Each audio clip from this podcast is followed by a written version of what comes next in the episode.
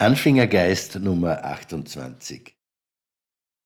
In meinen letzten Podcast habe ich gleich am Anfang eine verrückt klingende Formulierung hineingeschmuggelt. Ich habe gesagt, dass es das Ziel der kontinuumbasierenden Führung ist, das Tagesgeschäft weitestgehend den Mitarbeitern überlassen zu können. Erst dann verfügt die Führung über die Zeit und Ruhe, sich den Aufgaben, die über das Tagesgeschäft hinausgehen, widmen zu können. Wahrscheinlich hat das kaum jemand, der das zum ersten Mal gehört hat, wirklich ernst genommen. Aber ich meine es wirklich so, wie es gesagt wird. Das Tagesgeschäft gehört in die Hände der Leute, die es tagtäglich zu bewältigen haben. Der Navy Captain David Mackay hatte die Aufgabe, ein Unterseeboot in sechs Monaten seetüchtig zu machen. Als er mit dieser Aufgabe betraut wurde, stellte er schnell fest, dass diese Zeit nicht einmal dazu gereicht hätte, alle relevanten Handbücher zu lesen. Wie sollte er also seiner altehrwürdigen Pflicht nachkommen, die notwendigen Befehle zu erteilen, wenn er aus einsichtigen, logischen Gründen gar nicht in der Lage war, die grundlegenden Abläufe zu verstehen?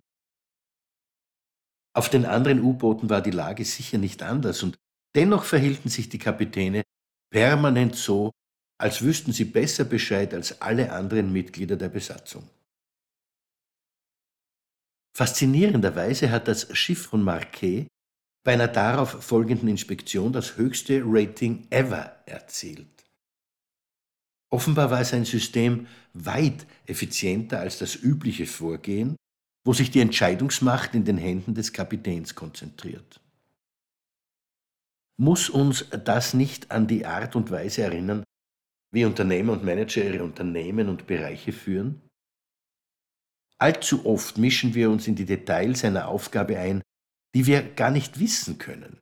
Ich möchte sogar noch weitergehen und sagen, dass wir diese Details gar nicht wissen sollten. Es ist eine furchtbare Verschwendung von Ressourcen, wenn der Chef das, was seine Mitarbeiter wissen, auch weiß. Wozu soll dieser Doppelmoppel gut sein? Ich erinnere mich an ein Vorstandsmitglied in einem Konzern, das mein Unternehmen mit einer Analyse einer Filiale beauftragte, mit dem klaren Ziel, die Rentabilität zu erhöhen. Diese Aufgabe hat sich umgehend als leicht herausgestellt, obwohl die Filiale schon vorher zu den Bestperformenden des Konzerns gehört hat. Ich musste nichts anderes tun, als die Mitarbeiter in der Filiale zu fragen, was es ihnen leichter machen würde, mehr Umsatz zu machen.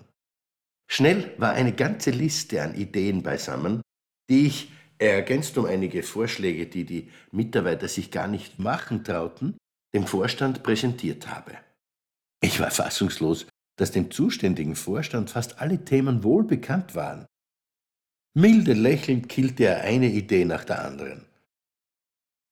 Am Ende wurde nichts, nicht das kleinste bisschen umgesetzt. Alles blieb beim Alten, obwohl die meisten Themen ohne großen Aufwand und völlig risikolos erprobt hätten werden können. Allerdings hätte das bedeutet, dass viele der Entscheidungen der Vorjahre sich als falsch herausgestellt hätten, und das musste um jeden Preis verhindert werden. Geben wir die Macht über das operative Tagesgeschäft in die Hände der Leute, die Tag für Tag genau dieses Tagesgeschäft betreiben. Life loves you. Alles wird wieder gut. Ihr Manfred Winterheller.